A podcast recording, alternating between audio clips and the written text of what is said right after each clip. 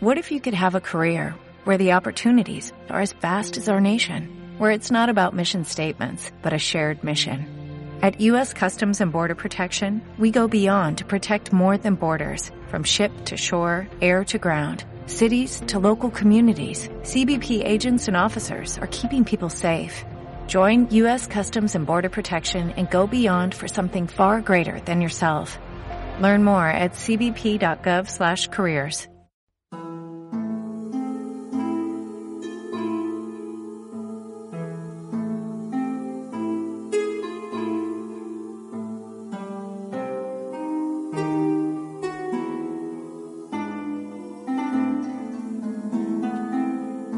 Prepárate para un viaje repleto de enigmas y misterios. Comienza Navegando hacia lo desconocido con Antonio Pastor, investigador de parapsicología y especializado en transcomunicación instrumental.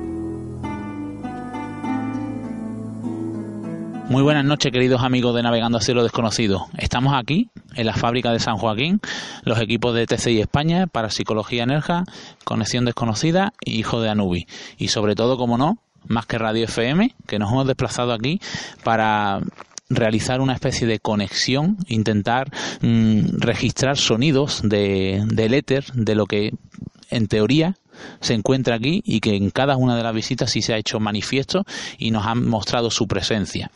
Estamos formando nuestro campamento base y luego también daremos recorridos por todo lo que es la fábrica de San Joaquín y la verdad que espero que sea una noche fructífera y sobre todo que la disfrutéis vosotros. Bueno, como tenemos que hacer en todos y cada uno de los sitios donde vamos, primero nos tenemos que ubicar y conocer un poco la historia del lugar, el acontecimiento, los acontecimientos que han, que han ocurrido aquí, que en teoría son los que pueden propiciar el hecho de que aquí se produzcan los fenómenos paranormales que se produzcan, que luego hablaremos sobre ello. Y para ello, pues contamos con nuestro querido compañero Juan Manuel García, que nos va a introducir un poco en la historia del lugar y sobre todo, eh, posteriormente nos comentará sus experiencias en el mismo. Buenas noches, Juanma. Pues muy buenas noches. Es un honor estar con vosotros aquí, con todos vosotros, en este lugar mágico, nunca mejor dicho, y una sorpresa que fue para todos nosotros, porque una fábrica de azúcar, bueno, que sucedan fenómenos y aparte un tipo de fenómeno muy relacionados con hechos luctuosos, pues llama la atención muchísimo, ¿no? Y es que estamos en un ingenio azucarero de la sarquía, de la sarquía malagueña, de hecho es un bien de interés cultural, y donde pasó por muchísimas manos, sobre todo unas manos granadinas precisamente, unos, unos propietarios, unos marqueses, los marqueses de Tous, que eh, crearon esta fábrica, este ingenio azucarero que impone muchísimo. Desde la calle podemos verlo y es una instalación grandísima, compuestas por varios sectores que ahora veremos también para ubicarnos un poco. Y sobre todo pasó de manos familiares, los familiares, luego los hijos no pudieron hacerse cargo, pasó luego a manos bancarias y luego quedó finalmente en manos de la familia Lario, muy famoso también en Málaga, eh, sobre todo vinculados también al Cortijo Jurado. Por lo tanto, tenemos ahí una conexión un poco macabra también de estos dos lugares, Cortijo Jurado y fábrica de San Joaquín, que pasaron por las mismas manos, ¿no? Hasta ahí todo muy bien, una fábrica normal de azúcar, de caña de azúcar muy famosa, bueno, muy importante en, esta zona de, la cerquía malagueña, por el cual, eh, tras realizar un taller de, parapsicología en Nerja, pues eh, yo no soy de aquí, yo soy de Granada, pregunté a los compañeros que qué lugar había donde supuestamente hubiera fenómenos paranormales o sucedieran cosas. Eh, muchos me respondían aquí con la fábrica, sobre todo porque aquí venía mucha gente y sigue viniendo gente sobre todo fotógrafos, a hacer fotografías tanto de bodas, comuniones, en este entorno un poco macabro, así antiguo, y de hecho decían como que no se sentían solos, como que se sentían acompañados, algunas imágenes en la foto salían cosas que no tienen explicación, por el cual después de hacer el taller pues decidimos venir a precisamente saber lo que sucedía aquí, ¿no? Exactamente, y la sorpresa ha ido en mayúscula, cada vez que venimos tenemos sensaciones, tenemos resultados, y sobre todo una psicofonía, unos mensajes que nos dicen que aquí ha habido fusilado de la guerra. Por lo tanto, hay algo que nos está diciendo porque realmente lo más impactante, por lo menos para mí, y yo creo que para ti también, desde nuestro punto de vista parapsicológico, ¿no?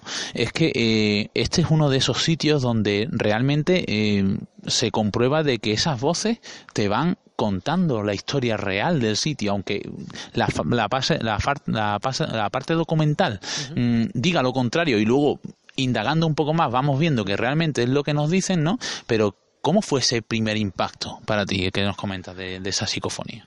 Es lo que tú has dicho. La fábrica es la que nos está dando la información. Yo aquí venía para mm, declarar que no pasaba nada, porque a mí la gente me decía, eh, sí, es posible que se que dicen que se habla, porque es una fábrica, no estamos hablando que sea un cementerio, una iglesia, un monasterio, no, no, es una fábrica de azúcar que no tiene por qué tener nada raro, ¿no? Y yo venía con esa sensación de decir, no no vamos a conseguir nada, ¿no? Pero es la fábrica la que nos está dando esa información información, esa psicofonía espeluznante, de que la primera que nosotros sacamos fue una voz que nos dice, hay fusilado de la guerra, así tal cual, hay fusilado de la guerra. Que una psicofonía te diga eso, luego vas al pueblo, preguntas a testimonio, y claro, aquí ya hablamos un poco de tema político, como siempre, cuando hay fusilado están los, dos bandos, y la gente es muy reacia a ello, ¿no?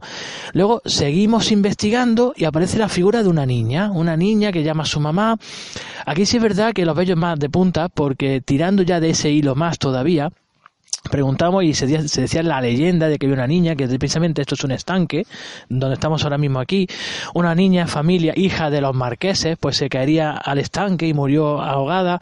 No hemos encontrado nada real de eso que quede por escrito, pero sí el testimonio de un familiar de un trabajador que estuvo aquí en la fábrica, el cual nos aseguró y nos confirmó, y está totalmente confirmado, de una niña que murió quemada precisamente a la entrada de, la fábrica donde estaban las viviendas de los trabajadores, que fue a, abrazar a, su madre que estaba cocinando en la chimenea, que de hecho está allí la chimenea todavía, sigue estando ahí, un poco tétrica también, y fue a abrazar a la madre y la niña se prendió fuego de, vamos, de, de la chimenea.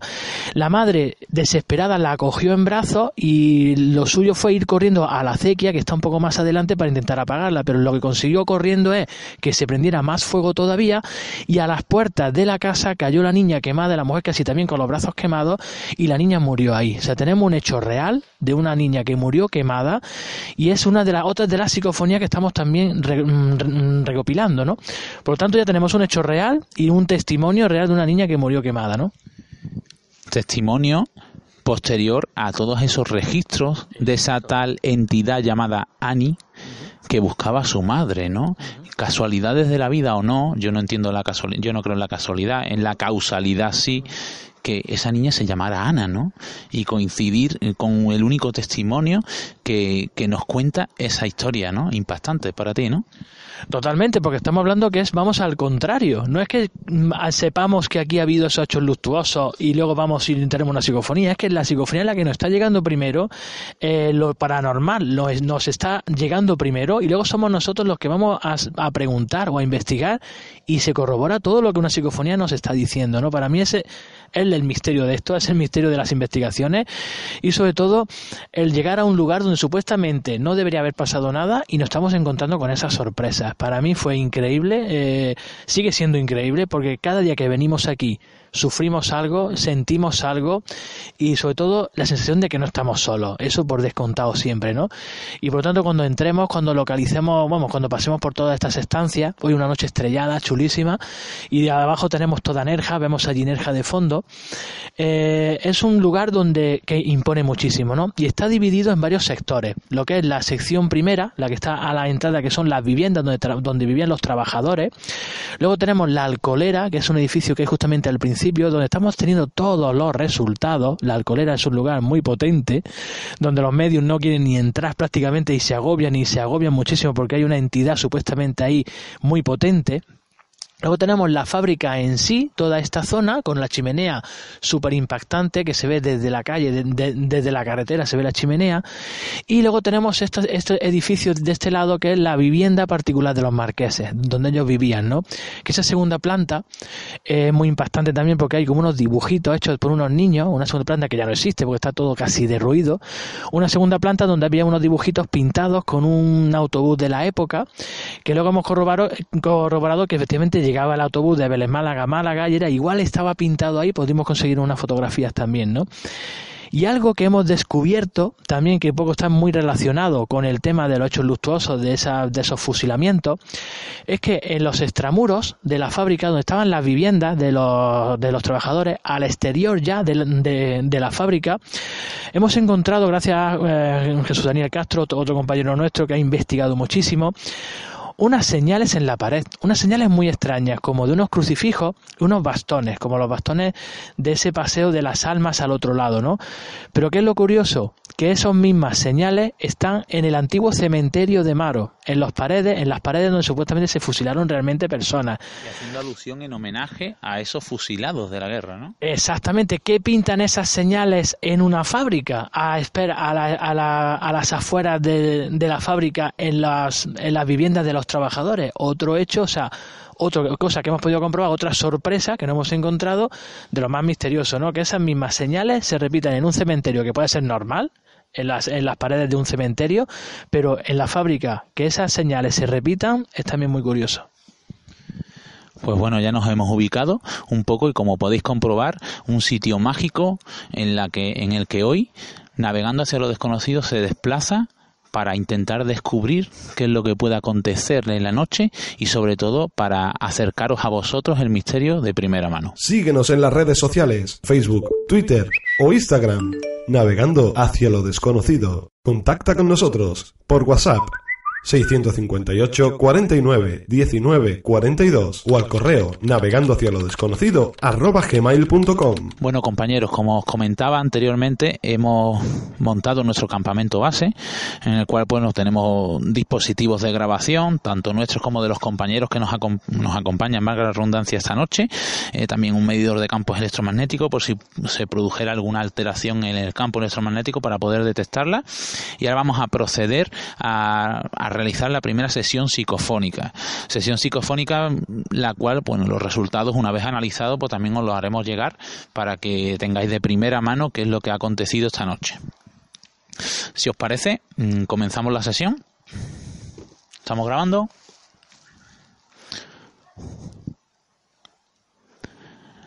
¿Hay alguien aquí?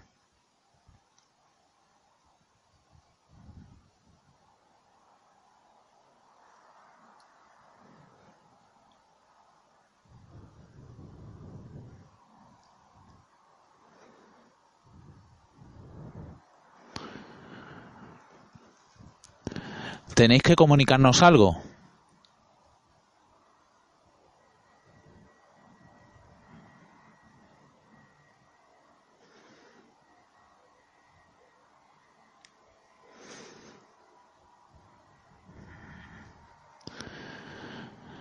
¿Existe alguna energía en este lugar?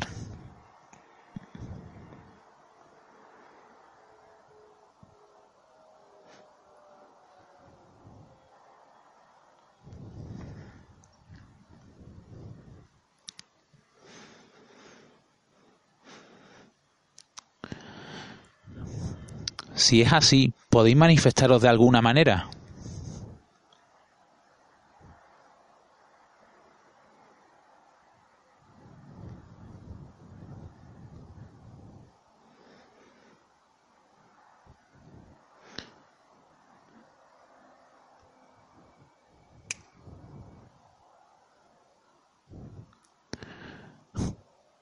Tenemos estos dispositivos colocados para que nos dejéis un mensaje. ¿Podéis hacerlo?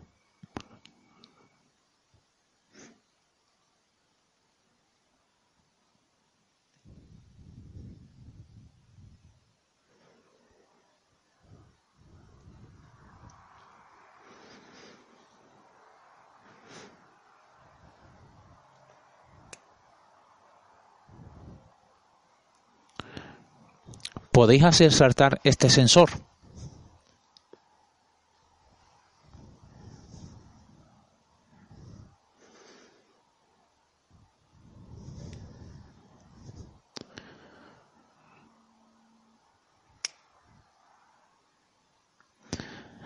Fin de la grabación. Queridos amigos, seguimos aquí investigando en este enclave tan especial y vamos a proceder a realizar la segunda sesión psicofónica. Vamos a intentar captar esos sonidos del silencio. Nos preparamos un poco, guardamos silencio y comenzamos.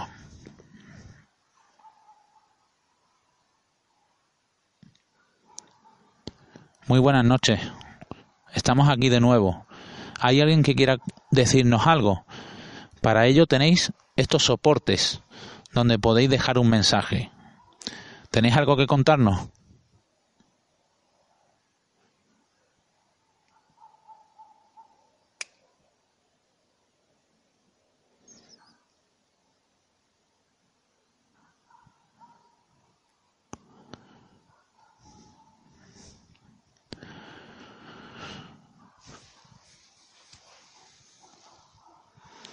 ¿Podéis manifestaros de alguna manera? ¿Podéis haceros visibles igual que os hacéis audibles?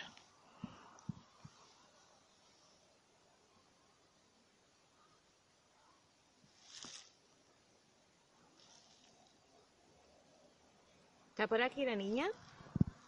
¿Puedes acercarte a hablarnos?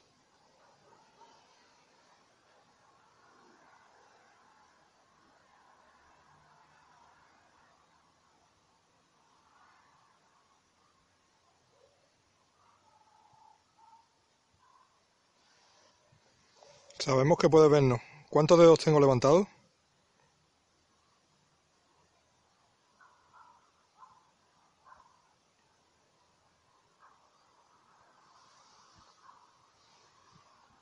Queremos ayudarte.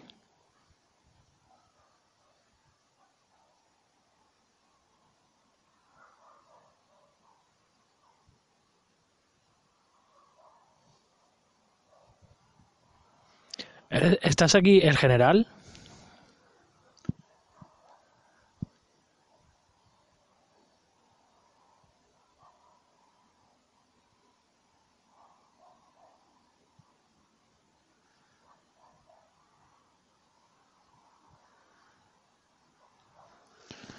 Finalizamos la grabación. Continuamos aquí esta noche, en esta noche de investigación, para todos y cada uno de vosotros. Y antes de finalizar, queremos hacer nuestra tercera y última sesión psicofónica. Vamos a guardar un poco de silencio. Tenemos los dispositivos preparados.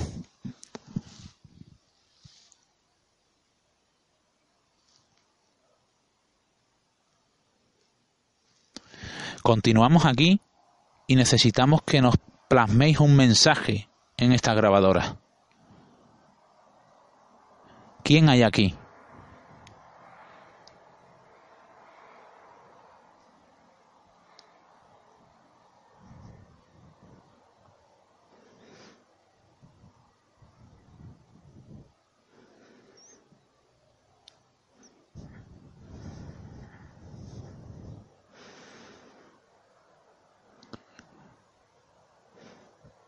¿Hay alguien que no quiera que estemos aquí?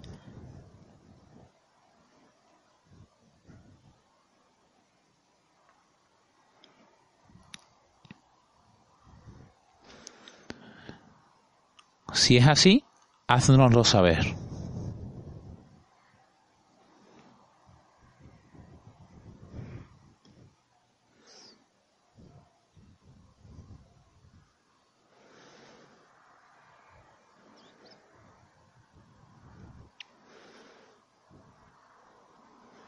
Aprovechad esta última oportunidad. ¿Tenéis algo que comentarnos?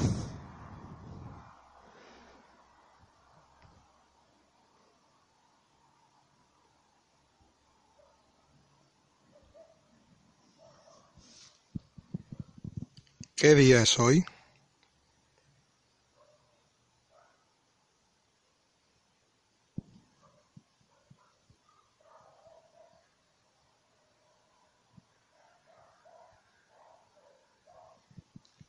¿De qué color la chaqueta que lleva mi compañera?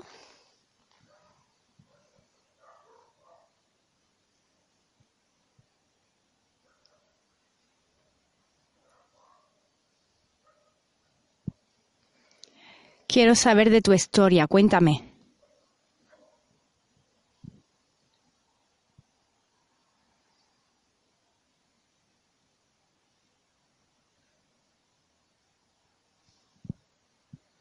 Dime tu nombre.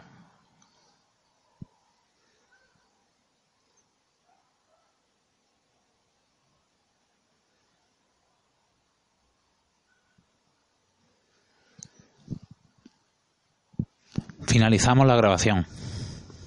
Hemos realizado las tres sesiones psicofónicas, mm, sobre todo por, por todos y cada uno de nosotros, que es lo importante, ¿no? El aportar y el intentar de alguna manera rascar esos, esos sonidos, intentando también demostrar esa inteligencia en esas respuestas, haciendo preguntas para, para ello y sobre todo mm, intentar descubrir qué es lo que ocurre aquí, lo que todas y cada una de las veces que hemos venido se ha manifestado y que en muchas ocasiones nos deja sonidos diciendo lo que necesitan.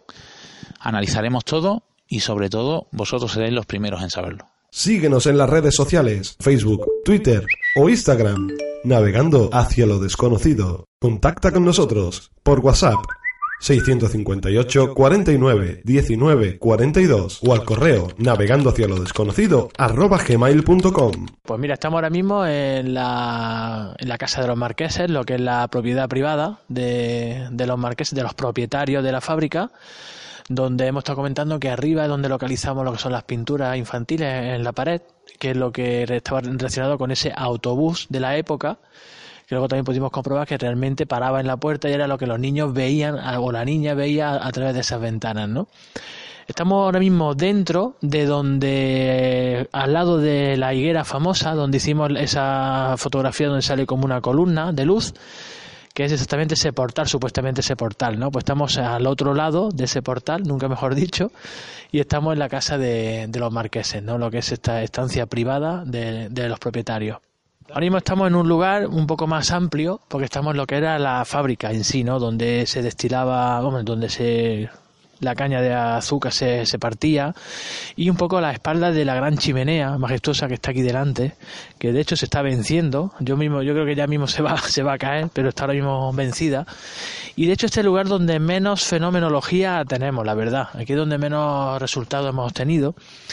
Pero nos estamos dirigiendo hacia el lugar más caliente para nosotros, bueno, la sensación de que no estamos solos es constante en todas las fábricas. La verdad que sí, ya sea llegando, entrando por la zona de, de las viviendas de los trabajadores, pero efectivamente donde más hemos conseguido resultados es a la entrada, ¿no? En el primer edificio, que es la, la alcoholera, donde se destilaba el alcohol y es principalmente donde supuestamente tenemos a esa entidad que era la que mm, aniquilaba o la que ajusticiaba y fusilaba, ¿no?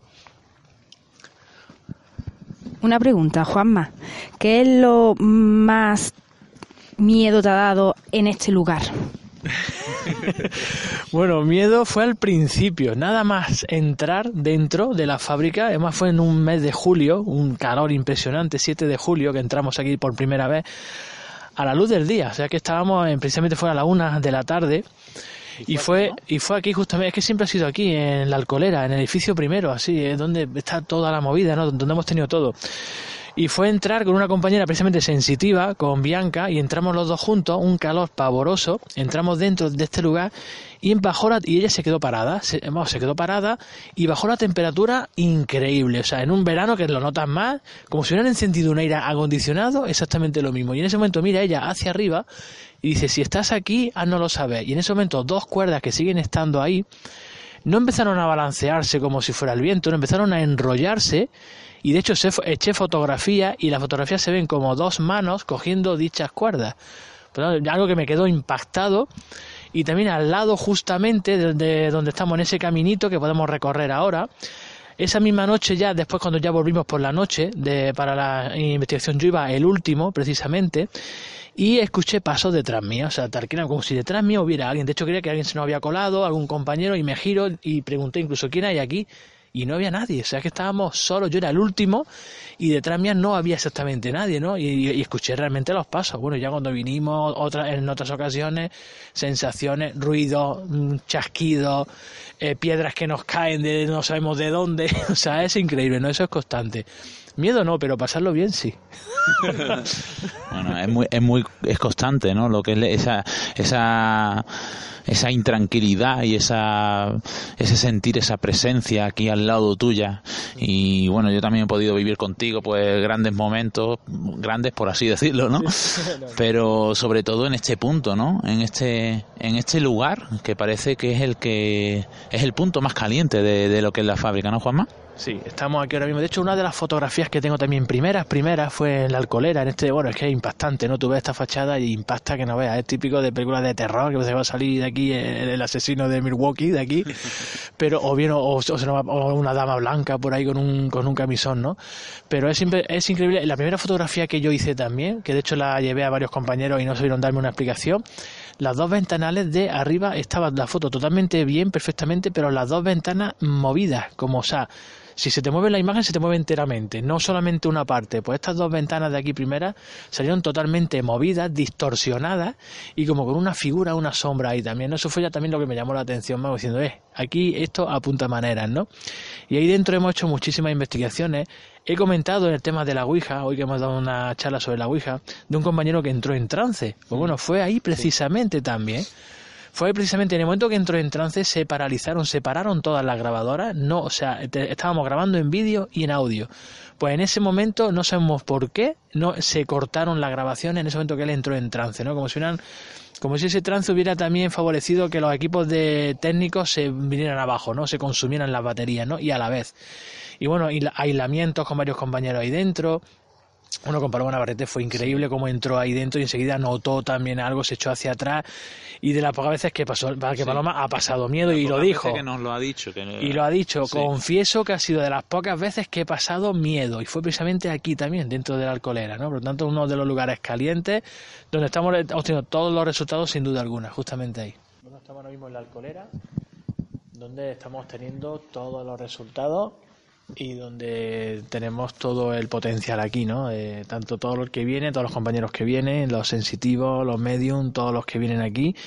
Tuvimos la oportunidad de estar también con Paloma Navarrete, también aquí dentro, y todos coinciden en lo mismo, ¿no? Aquí hay una entidad, un ser muy potente que aprisionaba o que tenía retenidas aquí a personas y de hecho sigue todavía, entre comillas, haciéndolo, ¿no? Entonces no le gusta que estemos aquí, no le gusta que que haya gente aquí, sobre todo se pone muy nervioso y impone su ley, ¿no? De hecho, aquí fue donde conseguimos exactamente aquí, en ese pollete que tenemos allí, fue donde pusimos la grabadora con Clara Taoces cuando vino también, y donde conseguimos la psicofonía impactante del disparo, ¿no? De esa, del fusilamiento. O sea, de un fusilamiento se escucha literalmente una persona haciendo como un, una última mención o una orden de disparo y ese disparo que, que impone, ¿no? Pues fue justamente ahí, pusimos la grabadora y solamente salió en una sola grabadora, que nos llamó Clara diciendo, mira, ve en qué punto en este minuto y segundo es lo que tú has conseguido, ¿no? y lo que hemos hablado solamente en una grabadora, quedó grabado, en la otra no se grabó absolutamente nada. Y fue conseguido también aquí, en este lugar. O sea que para nosotros la alcolera, este sitio, es el más potente para todos. Hemos hecho aislamientos también con otros compañeros y los resultados fueron, vamos, de hecho algunos no quieren ni que salga pues, de verse la cara tan de terror, la cara de miedo de, de, lo que sucede aquí dentro, ¿no? Por lo tanto, secciones de Ouija que hemos hecho también aquí, bastantes, con muchos resultados y vamos, para nosotros este es el lugar, sin duda, donde está todo el, todo el, la fenomenología y todo. Yo, yo creo que la solución está aquí. Yo creo que aquí no tenemos más que investigar y experimentar, porque aquí es donde tenemos todo lo que sucede en la fábrica. Creo que la, la respuesta están aquí en la alcoholera, en este lugar. Y dice, uff, aquí ha pasado algo con fuego. En este punto, mira, lo veo de ella no sabía nada. Aquí justamente. Se para aquí Paloma, mira hacia allá y dice y dice, "Aquí ha pasado algo con fuego. Quiero yo entrar ahí." Paloma sin saber absolutamente nada. Claro, fue la niña empezó a arder allí dentro, la cogió la madre y claro, hasta aquí ya la madre tuvo que soltarla porque la madre se estaba quemando también y la niña cayó justamente aquí muerta. La madre quería llevarla hacia la acequia, que está un poco más para allá. Pero aquí ya fue donde la mujer ya estuvo. Y imaginaros la madre, esa madre viendo a su niña arder y en este mismo punto, ¿no? Por lo tanto, este es uno de los hechos luctuosos reales que han existido con testimonios y hechos de los lugares que, vamos, en este mismo punto en donde, en donde sucedió. Y que Paloma o otro sensitivo llegue, como hemos venido con otros sensitivos también, y él dice, aquí noto algo con fuego, una niña, lo que sea. De hecho, eh, Clara metió la grabadora allí y tenemos voces de niñas. No son muy nítidas, pero se oye como una niña, como voces infantiles, ¿no? Justamente en este punto también. Sí, sí.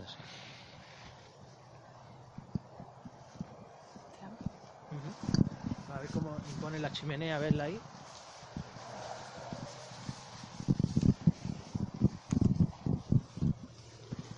Qué frío.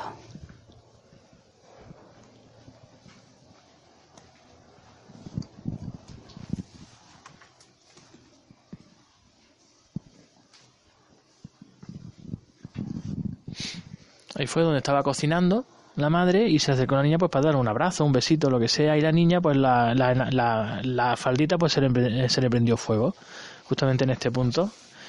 Y la madre, en vez de tirarla al suelo o, de o rodearla o girarla sobre el suelo para apagarla, pues su idea fue llevarla a la, a la acequia. Y lo que hizo fue, al revés, prenderle más todavía, ¿no? Con, con el oxígeno, con el aire, fue prenderle más, más fuego todavía, incluso ya quemarse también, porque puesto que la llevaba en brazos, ¿no?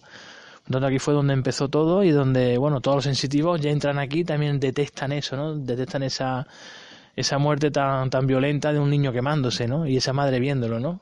Podéis, podéis imaginaros cómo, cómo fue esa, esa escena y normal que quede todavía aquí plasmado eso, ¿no?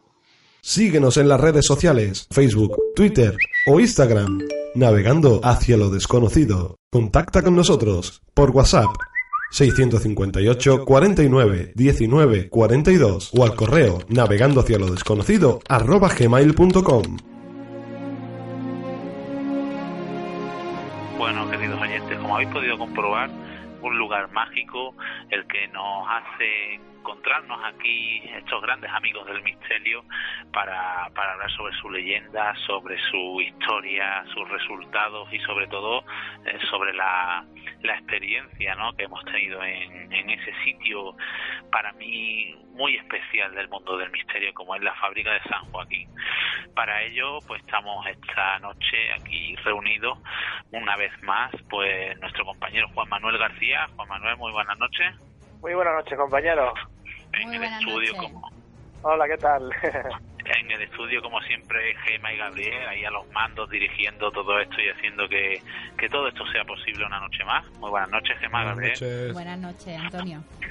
y por aquí pues un servidor pues con sus locuras no como solemos decir eh, aportando intentando aportar pues este granito de arena en- a este, a este a esta familia no que es la de navegando hacia lo desconocido. Y me gustaría centrar un poquito lo que es la, el tema de conversación de esta noche eh, sobre todo en, lo que nos atiende lo que nos tenemos aquí lo que nos hace que, que estemos aquí no la fábrica de San Joaquín que para mí decir fábrica de San Joaquín es decir mucho no Juanma ¿Qué, ¿Qué significa realmente para ti la fábrica? Bueno, nosotros, yo lo que digo, los que trabajamos en el mundo del bueno, trabajamos, los que nos estamos envueltos en este mundo del misterio, cada caso para nosotros es como un hijo, ¿no? Como un hijo por el cual dedicamos mucho tiempo, eh, lo mimamos muchísimo.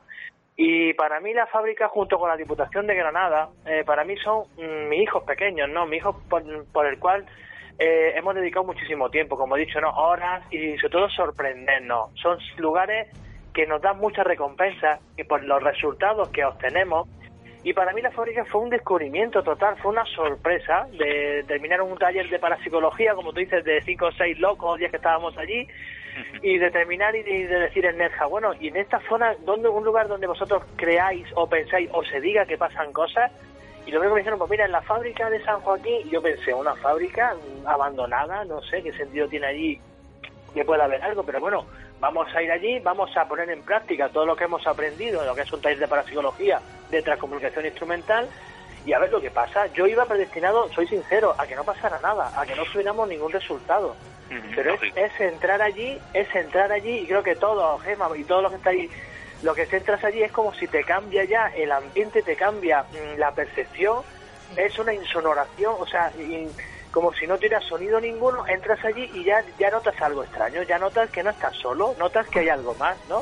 Y luego encima obtienes resultados, bueno, para mí, como digo, es una de, de mis hijas pequeñas, como yo hablo, junto con la Diputación de Granada, que fue por lo que yo estoy metido en, en este mundo también, pero para mí ha sido una caja de sorpresas que toda persona, cada vez que vamos, y toda persona que va con nosotros, mm, alucina, porque siempre, siempre, siempre obtenemos algún resultado, algún sentimiento, alguna emoción, algo que no entendemos, y siempre, o sea, siempre nos acompañan todos los acontecimientos cada vez que entramos allí.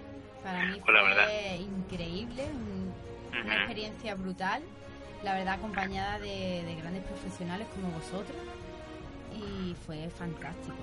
No, Juanma, Juanma no estaba, ¿vale? Juanma no. Ah, vale, vale. bueno, pro- pro- pro- profesionales y Juanma, vale. Pero es eso, ¿no? Es, para mí es eso. Hacemos actividades allí, llevamos a la gente para que vea cómo se realiza una investigación. Y, y es que siempre, siempre obtenemos resultados porque está allí lo que sea, ya llamémoslo como queramos, está allí y se hace presente y se hace, sea, lo sentimos, no hace falta ser sensitivos, no hace falta ser medium para llegar allí y decir, eh, ¿ha- ¿habéis escuchado eso? ¿Lo habéis escuchado todos como yo? O llegan otras personas, ¿habéis oído eso? Todos giramos la cabeza hacia el mismo lado. O sea, ese, ese momento, ese, ese ca- cada uno, uno tendrá miedo, otro tendrá curiosidad, otro tiene misterio de saber lo que pasa, uno se abalanza para ver lo que ha pasado, otros salen corriendo, o sea, mil y unas sensaciones que nos da la fábrica. La verdad que sí, porque Gema, Gabriel, vosotros la primera vez que estuve, estabais allí en un sitio, digamos que se dice que está encantado, ¿no? Eh, sí. Sí, la verdad la- que sí. la la. Bueno, eh, estuvimos, digamos, eh, de, de jóvenes, cuando nos juntábamos así en grupitos, con 18, 19 años, estuvimos aquí en La Cala, que también hay en La Cala de mi hija, Un albergue. un albergue supuestamente que estaba abandonado y encantado también. Pero, claro, eh, si íbamos, digamos, eh, como la mayoría de los jóvenes, ¿no? A ver qué es lo que... Claro, claro. A, investigar, paseo, bueno, a, ver, a pasear y, y poco más.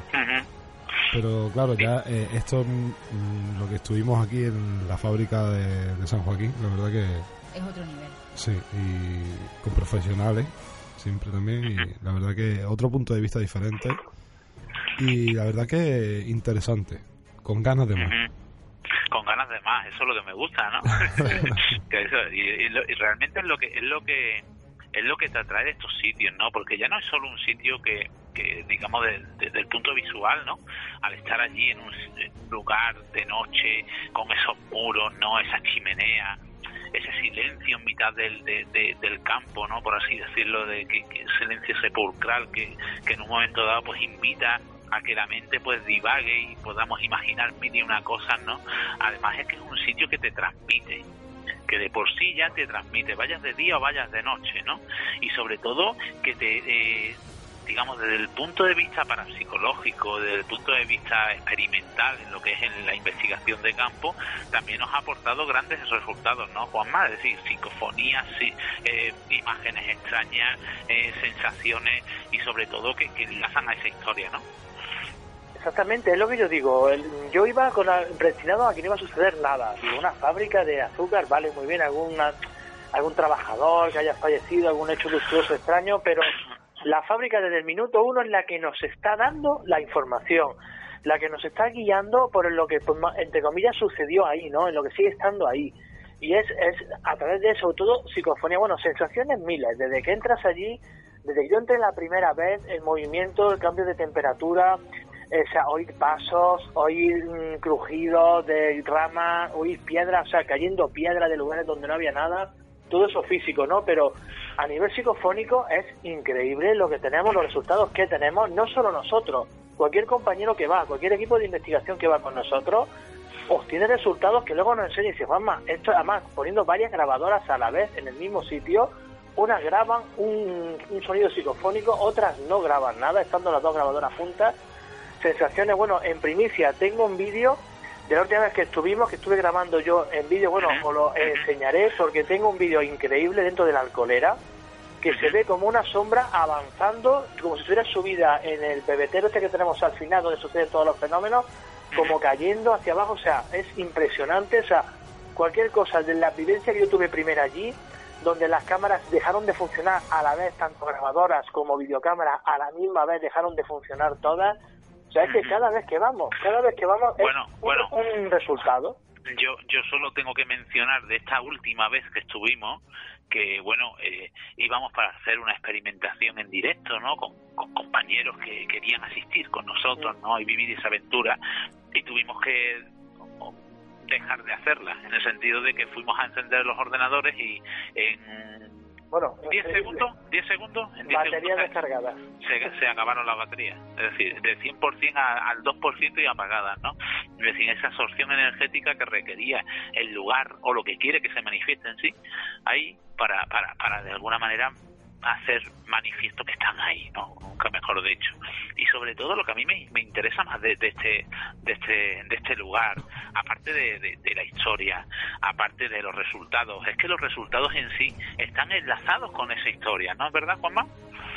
Exactamente lo que digo, la fábrica nos está indicando. Bueno, la primera psicofonía que oh, tuvimos nada más entrar hace ya cuatro años, cuando entramos ahí en el grupo de investigación a aprender a hacer psicofonía, cómo se realizaban. O sea, la primera psicofonía que escuchamos era un señor de fondo diciendo, hay fusilado de la guerra. O sea, más, o sea, una información clara, concisa y decir, mm, señores, por aquí andan los tiros.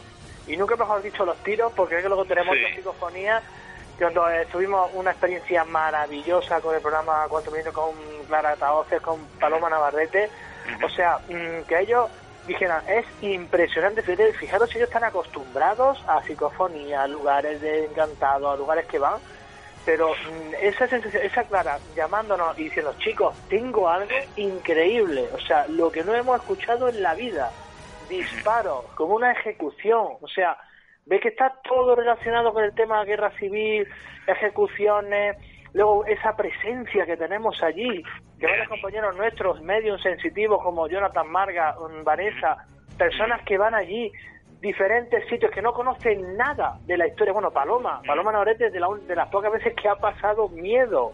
Que tuvo, Mau dijo, he pasado miedo de ver esta entidad súper potente, súper fuerte, que dice, no, ¿qué hacéis aquí? Fuera de aquí, que esto aquí mando yo, ¿no? Por lo tanto, y eso es la fábrica, nosotros no hay, de hecho, eh, de, y, y historia, mm, hemos tirado del hilo histórico y oficialmente no hay nada, claro, eso son cosas extraoficiales todo, ¿no? Claro. Pero Hay que- luego hay sí que- tenemos varias historias allí, ¿no? hay que aprovechar hay que aprovechar y remarcar también el trabajo de grandes compañeros no como es Jesús Daniel Castro nuestro querido Siempre. nuestro querido Dani que, que, que se, ha, se ha partido el alma por, por esa fábrica no sacando todos esos resultados todas esas informaciones toda esa historia no que se ha podido ir contrastando. Que bueno que no- nos ayuda a todos no a que entre todos porque esto es un trabajo de todos no el ir aportando granito a granito para intentar de alguna manera pues dar luz a esa ese gran dilema de qué es lo que pasa en la fábrica no pero me gustaría saber eh, ya que hemos entrado un poquito en materia y demás realmente eh, me gustaría hacer un- una especie de ejercicio, sobre todo para, para Gema y Gabriel, ¿no? ya que es su primera inclusión en estos sitios y demás. Eh, me gustaría que describieran con una palabra eh, lo que simbolizó para ellos y significó esa noche en la fábrica. Ahora, ahora, tenéis los deberes, ¿no? Yo fue un poco como tensión, digamos. Para mí fue increíble. Me sentí cómoda, me sentí... eh, donde más miedo pasé fue en la psicofonía. Ajá. Sí, por si, por si decían algo, ¿no? Sí, porque me daba la sensación que no es que lo vaya a recoger los micrófonos, sino que lo vamos, que lo íbamos a escuchar todo. Esto sería una parafonolalia, eso también se da en esos sitios, en los sitios marcados por lo insólito se dan ese fenómeno que es la parafonolalia, que es que te surge una voz que, que, que te avisa, que da un grito, que hace lo que es, que te dice cualquier mensaje, pero el origen no se sabe de dónde es, de un origen desconocido, ¿sí? Pues la verdad que fue increíble. Y después con la Ouija sí me sentí bastante cómoda y pasé un poco de miedo, pero no, no tanto como en la psicofonía. Eso también me gustaría remarcar un poco el, el tema Ouija. Eh, es la primera vez que lo hacíais, ¿no? Sí. Sí, la primera. ¿Y qué, y, y qué tal? Aparte de esas sensaciones, ¿qué, ¿qué tal la experiencia en sí? ¿Repetiríais? Yo sí. ¿Os dio miedo? En el sentido de del miedo eh, que tenemos, eh, esa idea que tenemos, porque aquí ya hemos hablado, y más lo hemos hablado con Juanma, eh, sobre ese, esa idea que tenemos sobre la Ouija, eh, sobre esos fantasmas, ¿no? Saliendo de ese tablero. ¿Sentisteis eso? No, yo sentí respeto, pero no, no ese miedo que, que no lo puede aguantar, no. Yo sentí respeto y, y bien, la verdad que bien. Juan, Juanma sé que estaba asustado, ¿no, Juanma? Sí, yo era el único que estaba asustado allí, sí. Además, de hecho, de hecho veníamos de, dar- de, de asistir a una charla que compartimos en Maro, como siempre, que abren las puertas siempre para en, en en la- el tema de Halloween. Y veníamos de una charla de más de dos horas hablando de la Ouija, precisamente, que nos vino fenómeno, porque era como la teoría, pero luego la práctica, ¿no? Y es lo que hablamos, como decir, es un instrumento, señores, es un instrumento de comunicación. O sea, para mí el respeto igual de un aparato, una grabadora y que luego haya un, un sonido clavado ahí, como que luego mm, u- usemos ese método de, de comunicación, ese instrumento de comunicación, un instrumento más, nada más. Y yo creo que ahí quedó paciente. De hecho, después de esa charla y de verlo cómo, cómo trabajamos con ella, con toda la seriedad del mundo, con todo el respeto del mundo, sin protocolos ninguno, que no hace falta protocolos, simplemente tener claro lo que estamos haciendo y las respuestas que podemos obtener, y si encima están relacionadas con el entorno y con el lugar, vamos, es que es para, para nosotros una recompensa más, o sea, un instrumento más, es lo que tenemos que verlo. Pues la verdad que sí, también tuvimos la suerte que nos, compa- nos acompañaran unos, unos amigos que asistieron a esa, a esa charla. Y que bueno, en otro día también lo tendremos aquí para a los dos, para que nos comenten también sobre las impresiones y también sobre los resultados que han podido tener eh, allí, en, ese sitio tan tan tan bonito no para nosotros y tan tan incluso sentimental no porque llegas allí ya te, te vienen los recuerdos de grandes momentos vividos no Juanma Es lo que estamos hablando, que no es un sitio, hay muchos sitios que lo hacen privado, que lo hacen como si tuvieran el copyright, aquí solamente entramos nosotros, o sea, nosotros desde el minuto cero, la fábrica ha estado abierta a grupos de investigación, a compañeros investigadores, a radio, a programas, a lo que haga falta. ¿Por qué? Porque es dar a entender, señores, esto está aquí y entre quien entre va a obtener un resultado. O sea, para incluso luego compartirlo y decir, yo he obtenido esto y que encima esté todo relacionado con lo mismo, que encima todos tengamos casi los mismos resultados y en los mismos lugares específicamente obtengamos resultados, es que es lo principal. Yo creo que es la base como de, de España, por ejemplo, que es la de compartir, de decir, señores, esto está aquí, nosotros no guiamos nada, simplemente veniros con nosotros, con vuestros aparatajes, con vuestro sistema de, de trabajo, de investigación y de experimentación y trabajarlo allí. Verás en ese entorno, ¿no? Y, qué- y qué casualidad que todos, absolutamente todos los que hemos estado allí, hemos tenido algún resultado y se han quedado con la boca abierta, siempre todos. Claro, y sobre todo también, aparte de la experimentación y demás, eh, siempre existen numerosos programas, existen numerosos medios por los cuales pues puede una persona de una forma u otra pues divulgar, ¿no?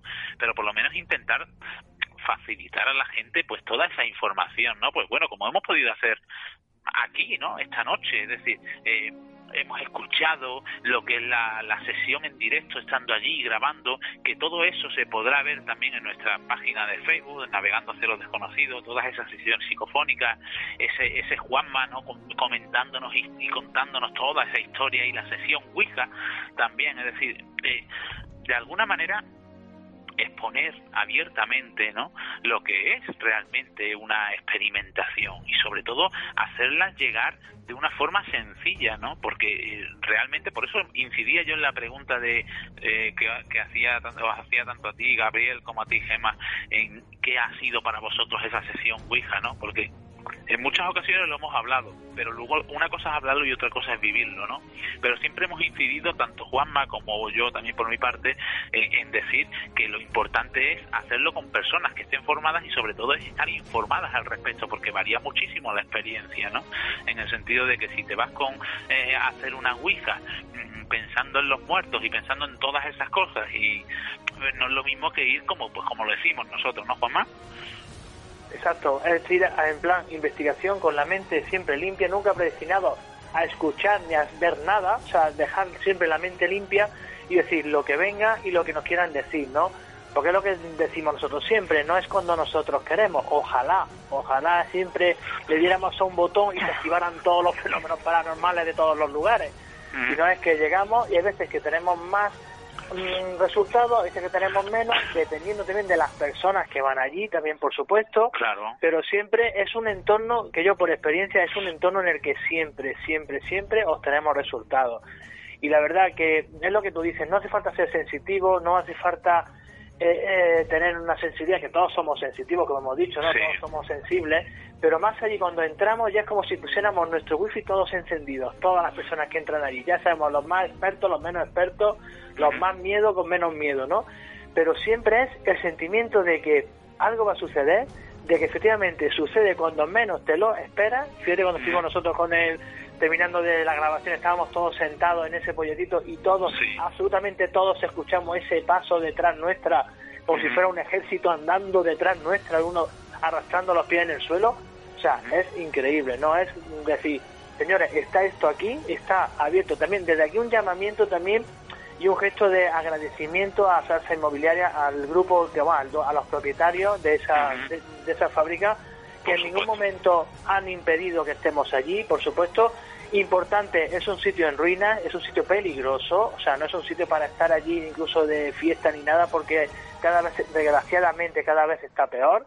Eh, también que no vaya la gente, que tengan muchísimo cuidado, pero sobre todo es un llamamiento de agradecimiento, entre comillas, porque siempre decirlo, siempre han estado avisados esta gente de lo que estamos haciendo ahí, nunca hemos asaltado ninguna valla, ni nunca hemos Efectivamente.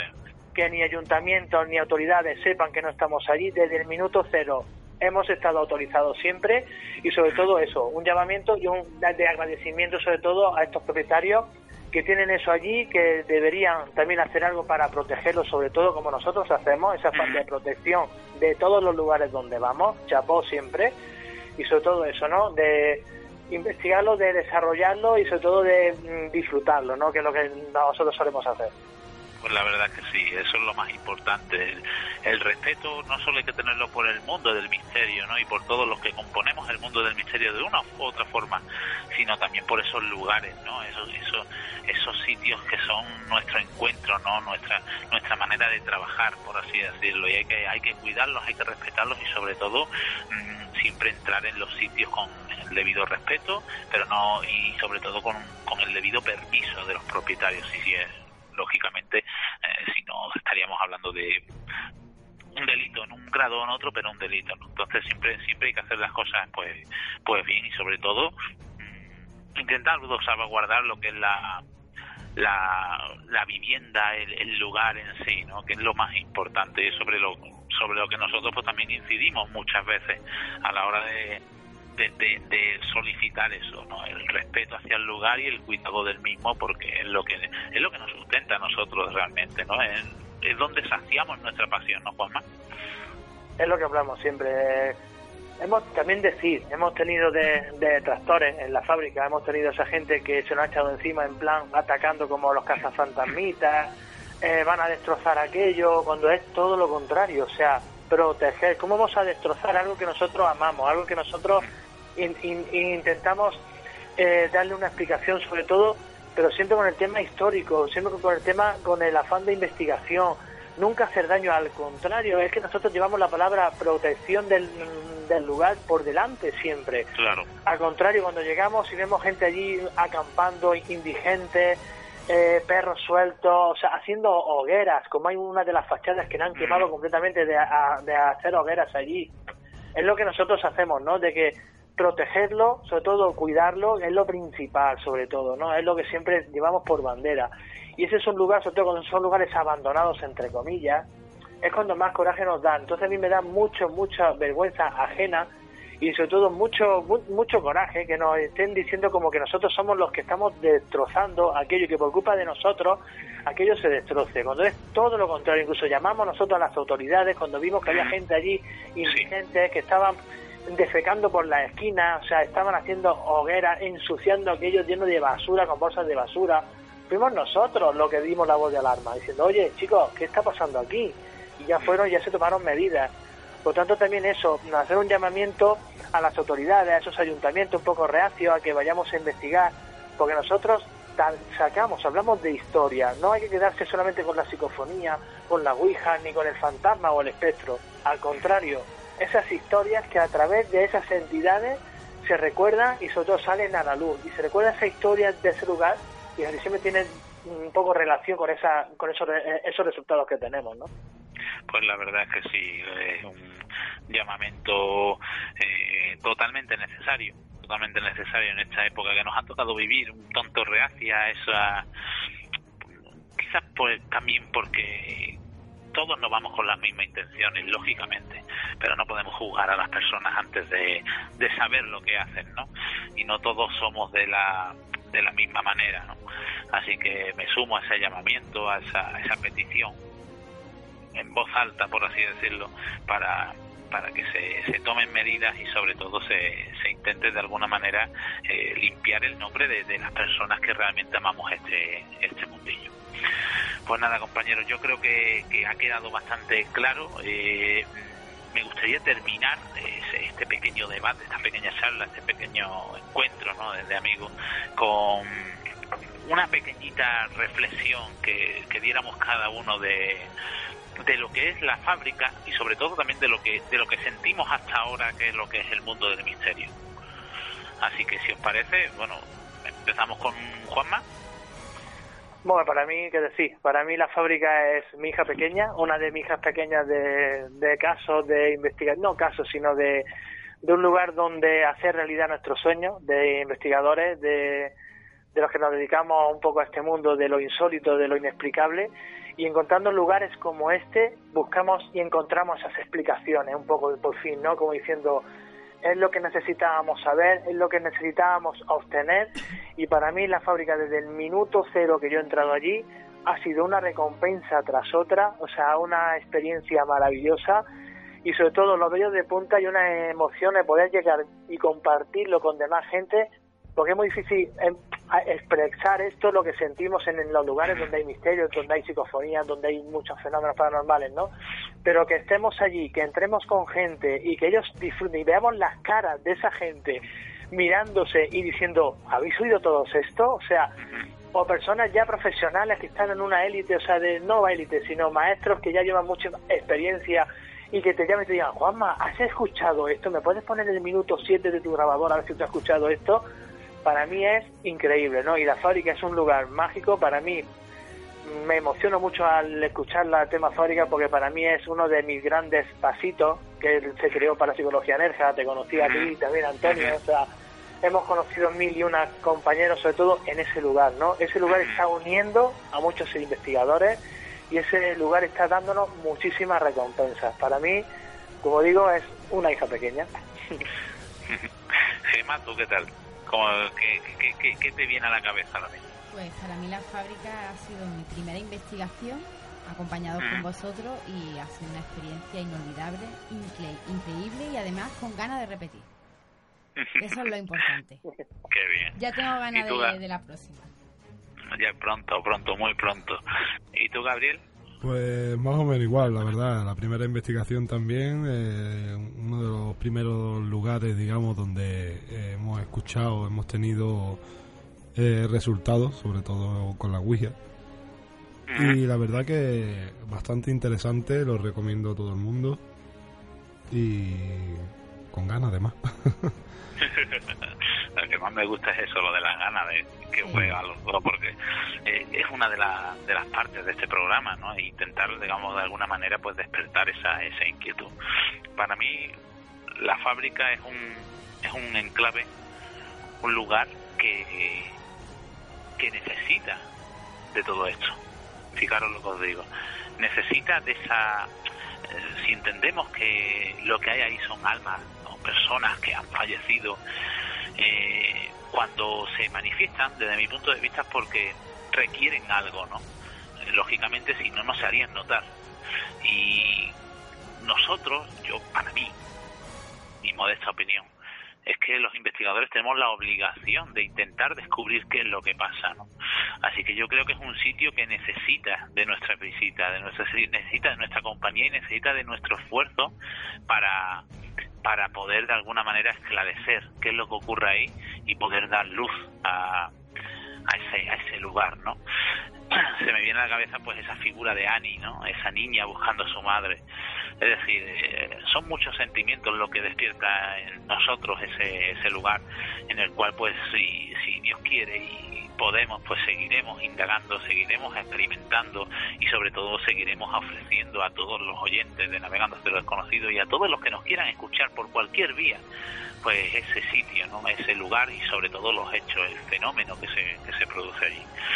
Así que pues, si, si os parece bien, dejamos aquí este, este debate lo emplazamos porque seguiremos hablando ya no es ya no se llama fábrica ya no se llama ya se llama misterio no seguiremos hablando del misterio y yo creo que ya es hora de finalizar finalizar el programa eh, descansar reflexionar sobre todo lo que hemos escuchado sobre todo lo que hemos hablado sobre todo lo que hemos lo que hemos pensado cuando estábamos divagando por ese ese mundo entre las hipótesis, los sueños y la realidad, ¿no?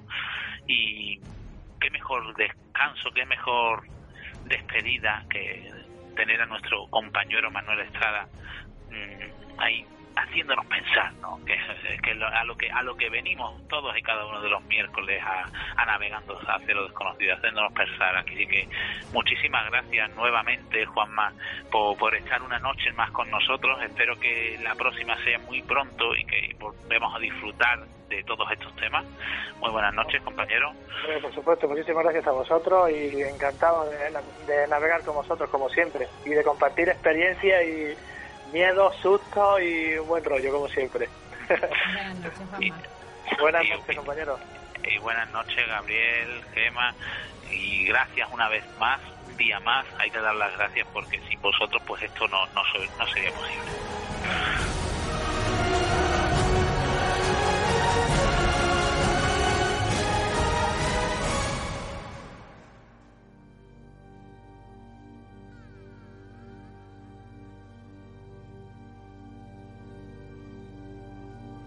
El cuerpo de una persona es el reflejo de la actividad mental de su dueño. Por lo tanto, el cuerpo nunca está enfermo. La enferma es la mente. Aún estamos a años luz de intentar humanizar muchísimas observaciones y postulaciones por parte de todo tipo de ciencias y de medicinas en el mundo occidental. Es posible que en Oriente, en otras latitudes, haya una visión muchísimo más espirituásica del término acerca de la relación existente entre todas nuestras dolencias y el mundo interior, las emociones, los pensamientos, los sentimientos.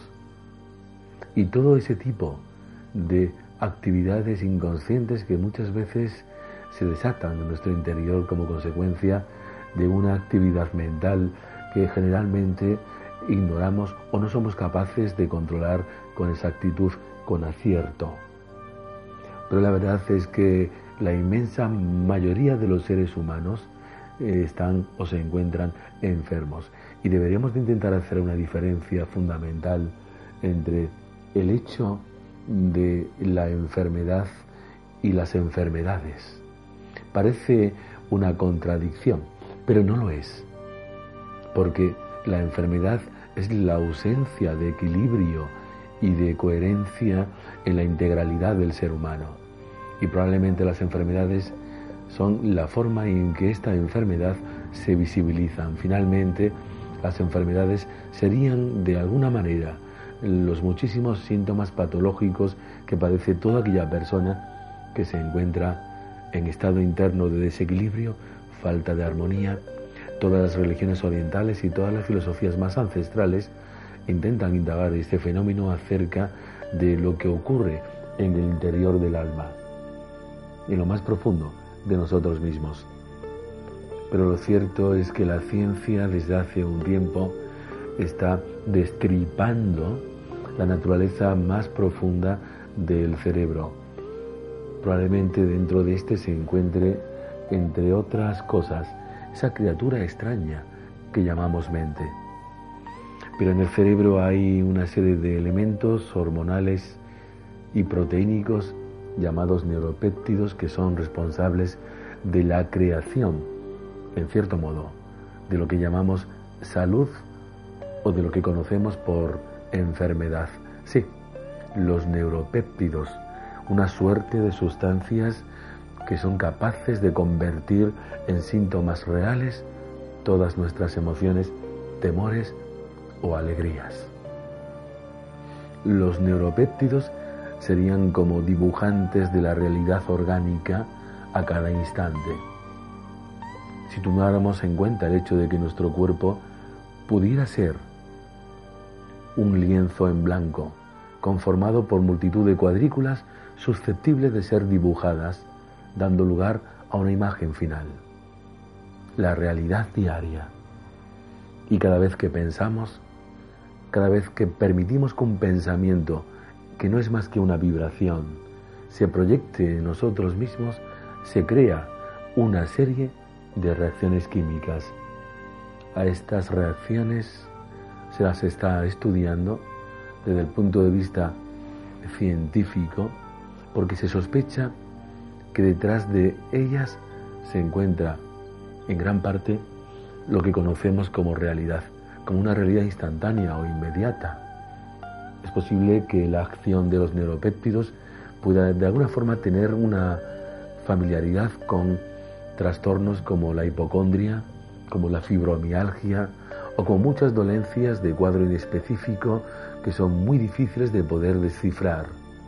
Tienen un código bastante, bastante misterioso.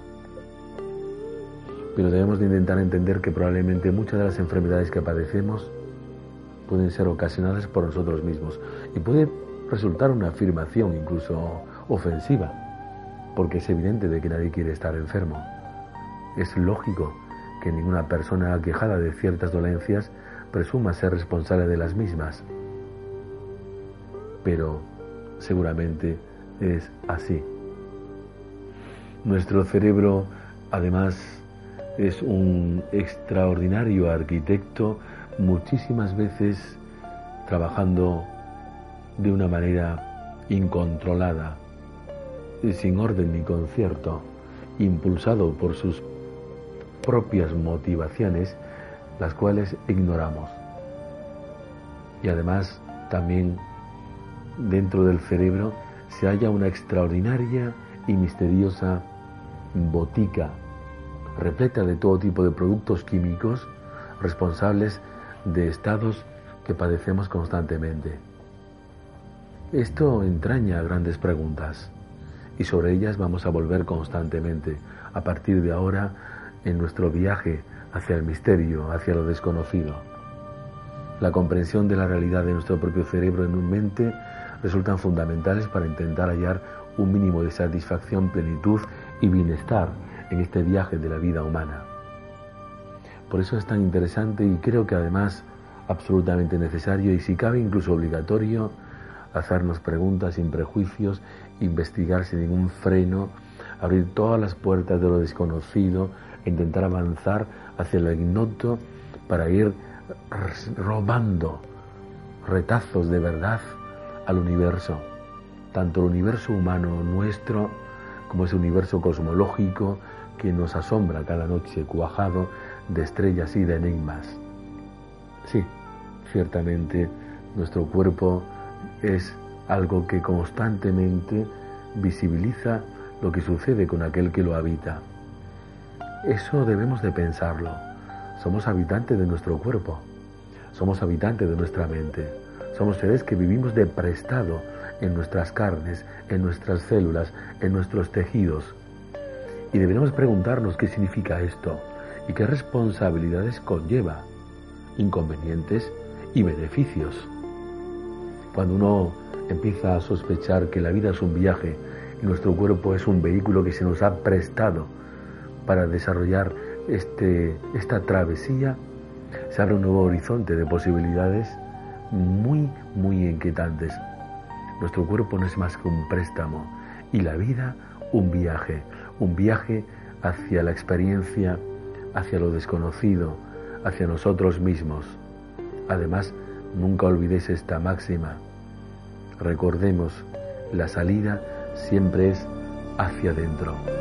Buenas noches y buen viaje.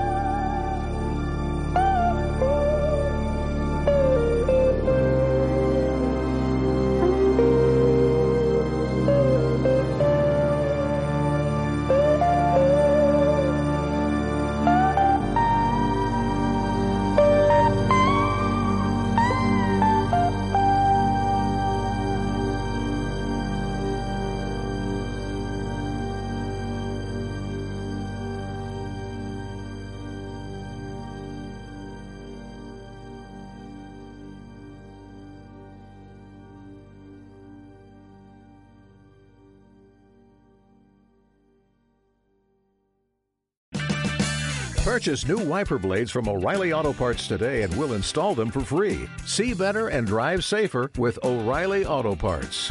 Oh,